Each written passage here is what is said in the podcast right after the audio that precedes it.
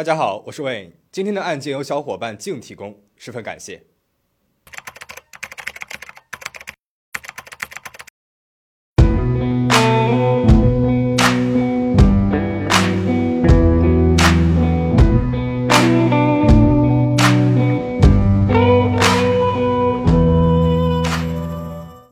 今天要讲的故事发生在英国利物浦北部郊区莫西塞德郡的一个富裕社区。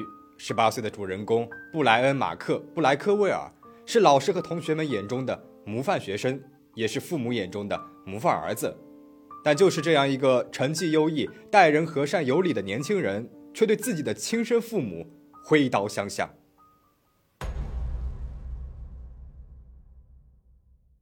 一九八六年，布莱恩·布莱克威尔出生了。对布莱克威尔夫妇来说，小布莱恩的到来简直是上帝送给他们的惊喜，因为他们已经结婚很多年，他一直没能有自己的孩子。在布莱克威尔夫妇的精心保护之下，布莱恩成长得很优秀。他从小就聪明过人，以全 A 的一个成绩获得了奖学金，并且被学校评为了模范学生。运动上呢也很有天赋，曾经还获得过当地俱乐部十八岁以下年龄段的网球冠军。朋友和家人们甚至给布莱恩起了一个外号。名字叫大脑，来称赞他非凡的学习能力。老来得子的布莱克威尔夫妇对儿子寄予厚望，一心把他培养成一名外科医生。为了让布莱恩接受更好的教育，1998年，布莱克威尔夫妇把12岁的布莱恩转学到了利物浦学院。这是一所非常顶尖的私立学校，每年的学费高达7300英镑。2004年，18岁的布莱恩与同学阿麦勒萨巴正式开始交往。萨巴他有着一头浓密的黑色头发，笑容甜美，他的一颦一笑都深深地吸引着布莱恩。同时，萨巴的父亲是一名非常成功的约旦医生，家境非常优渥。但是，布莱恩的父亲西德尼是一名退休了的会计师，而母亲杰奎琳呢，曾经是古董交易商，也退休了。布莱恩他自己觉得家里的这个家境啊，和萨巴家差距太大了，这让他感到非常没有面子。情窦初开的少年，为了给女友留下完美的印象。就开始一步一步编造谎言。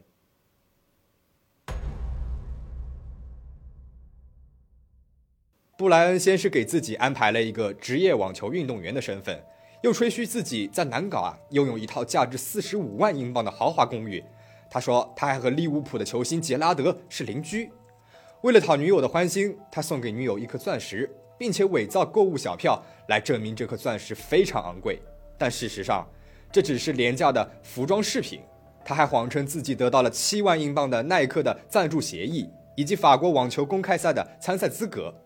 布莱恩甚至邀请了萨巴做他的经理人，并且在二零零四年四月份给他开了一张三万九千英镑的薪水支票，虽然当时他的账户里面只有九便士。很快，由于账户里面资金不足，布莱恩给萨巴的支票被银行给退回了。恼羞成怒的布莱恩来到了银行，告诉经理他的父亲已经去世了，要求从父母为他的大学学费设立的投资账户当中提取九千英镑。善于演戏的布莱恩很快就取得了银行经理的信任，成功的得到了这笔钱。第二天，他就用这笔钱给萨巴买了一辆售价六千五百英镑的福特新款汽车。尝到了甜头的布莱恩再也无法收手了，在接下来的两个月里，他趁自己需要一笔钱前往法国网球公开赛比赛。向银行贷了款，在贷款申请表上，他给自己虚构了每年四点五万英镑的工资，假装有能力偿还贷款。随后，又用虚假的信息申请了十三张信用卡，还用父亲的文件来获得信贷，每天带着女友吃喝玩乐来维持自己的成功形象。但是纸包不住火啊！二零零四年六月份，布莱恩的母亲发现了儿子这些不符合常理的消费情况，父母严厉地批评了布莱恩。母亲打电话给当地的一家银行，要求银行停掉布莱恩的所有信用卡和贷款。没有了经济来源，布莱恩的情绪啊，逐渐变得不受控制起来了。二零零四年七月二十五号，布莱克威尔夫妇出门吃晚饭，布莱恩一个人留在了家里。晚上，布莱克威尔夫妇回到家后，全家人在客厅里面坐下来喝了几杯酒，之后。父亲他又提起了布莱恩说谎和疯狂消费的事情，这一次谈话很快就成为了布莱恩和父亲之间的争论。几句话下来，争吵变得相当的激烈。当时他正在往墙上挂画，手上呢拿着锤子和钉子。和父亲争吵中的布莱恩突然暴跳如雷，随手拿起了手里的锤子，击打了他已经七十一岁的年迈父亲。此时，布莱恩的母亲正在厨房里面准备第二天的早餐。当他听到动静的时候，他就拿着切肉刀冲进了房间，看到儿子正在残忍地捶打着父亲的头，他试图阻止儿子。但是年轻力壮的布莱恩一把夺过了他手中的刀，发疯了一般的向他的胸口刺了过去。很快，母亲便停止了呼吸。布莱恩把母亲的身体拖到了浴室里面，之后他又回到了还没有咽气的父亲身边，握着他的手，告诉他自己很抱歉，然后拿刀刺向了父亲。根据后来的尸检结果，布莱恩捅了父亲三十多刀，捅了母亲杰奎琳·布莱克威尔二十刀。做完这一切之后，布莱恩没有对父母的尸体进行任何的处理，他任由他们的鲜血流了满地。随后，他洗去了脸上和手上的血迹，收拾好了行李，平静地坐上了的士，来到了女友萨巴的家中。布莱恩用父亲的信用卡预订了从曼彻斯特飞往纽约的头等舱座位，带着女友去美国开始了度假和狂欢。他们在纽约广场酒店的豪华总统套房住了三晚，享用着龙虾、松露和昂贵的香槟。一顿饭就花了数千英镑。随后，他们又去了佛罗里达、巴巴多斯、旧金山，每到一个地方都住最贵的酒店套房，吃最奢侈的食物。在长达十七天的旅行当中，布莱恩用父亲的信用卡花掉了三万英镑。他在整个旅行当中表现得非常乐观，而且很正常，有时还会假装和父母通电话报告行程。女友萨巴也没有觉察到一点的异常。而此时，布莱恩的父母。正躺在家里面的血泊当中慢慢腐烂，没有被人发现。二零零四年八月十二号，布莱恩和萨巴回到了英国。布莱恩告诉萨巴的家人，自己的父母去了马略卡岛度假了，而他没有带钥匙，并且以此为借口住进了萨巴的家里。一周之后，布莱恩他收到了来自利物浦学院的 A 等成绩。包括了数学、生物、化学和西班牙语的 A 等成绩，以及他被诺丁汉大学医学院给录取了。收到了成绩单之后，布莱恩还碰到了他的班主任，他们热烈地讨论着布莱恩的优异成绩和他当医生的美好未来。在老师面前，布莱恩的谈吐和举止没有任何的异常，仿佛一切都没有发生过。二零零四年九月五号，距离布莱克威尔夫妇死亡已经过去了一个多月的时间了，邻居们感觉到不太对劲。虽然此前布莱克威尔夫妇也是会经常去出国度假的，但是时间这么久还是第一次。有一位邻居，他看到布莱克威尔家的油桶箱里面已经堆满了信件了，便帮忙拿出了一部分，想要放到门口去。但是他刚刚接近布莱克威尔家的房子几步的时候，就闻到了一股刺鼻难闻的气味。他趴在窗户上往里面看，房间里面飞满了苍蝇和虫子。邻居吓坏了，还立即通知了警方。警察赶到之后，发现布莱克威尔先生的身体瘫坐在了客厅的扶手椅上，手里面紧握着眼睛。布莱克威尔太太的身体在浴室里，脸朝下趴着。由于两具身体死状过于惨烈，并且严重腐烂，警方最初认为他们是被枪杀的。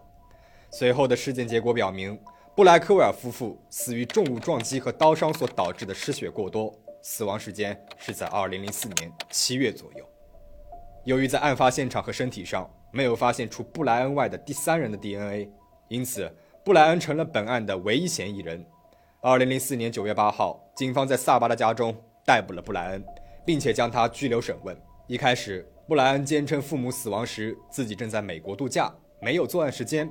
但是在警方的严格审讯之下，布莱恩最终啜泣着承认了杀死父母的事实。但他说，这只是一瞬间的事儿。我简直不敢相信自己做了什么。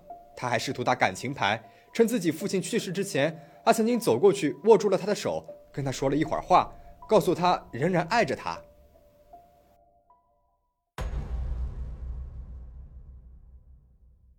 二零零五年六月，在布莱恩被捕九个月之后，利物浦刑事法庭对他进行了审判。一个由五名精神病医生组成的小组对布莱恩进行了心理检查，一致认为他患有自恋型人格障碍。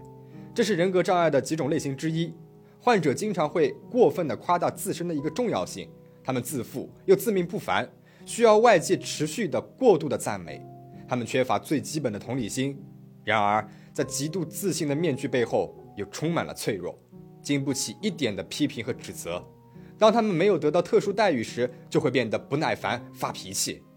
反映到布莱恩身上，他虚构了一种幻想生活，声称自己是一名职业网球运动员，并且雇佣女友萨巴做经纪人。为了在女友面前显示自己的成功和才华，获得女友的赞赏和崇拜，他不得不花费大量的金钱来维持谎言。然而，当父母发现他的过度消费之后，布莱恩内心膨胀的自我价值感受到了挑战，因此勃然大怒，犯下了无可挽回的罪行。